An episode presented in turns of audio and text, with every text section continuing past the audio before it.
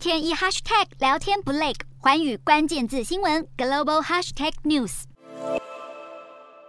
欧洲面临的能源危机持续升高。俄罗斯国家石油输出公司表示，乌克兰已经暂停俄国石油经由乌克兰的石油管线输往匈牙利、斯洛伐克和捷克。因为西方实施金融制裁，让乌克兰无法收到俄国支付的石油过境费用。不止石油，俄国持续拿能源来威胁西方国家，让欧洲最大经济体德国受到重大影响。甚至有已经经营两百年的铝铸造工厂，因为天然气短缺，选择暂时关闭。这家工厂将改为三周二十四小时运转，一周关闭来维持运作，并且减少天然气账单。因为自去年以来，德国天然气价格已经翻倍涨价，明年更可能涨三倍甚至四倍。德国总理肖兹表示，降低对化石燃料的依赖，能够强化国家安全。只是经济大国德国想要在一时半刻就甩掉对化石燃料的依赖，恐怕难度相当高。而自从乌俄战争爆发后，俄国遭到空前制裁，造成进口暴跌，但能源和大宗商品销售激增。今年前六个月，俄国经常账顺差出估高达一千三百八十五亿美元，是去年同期的三倍多。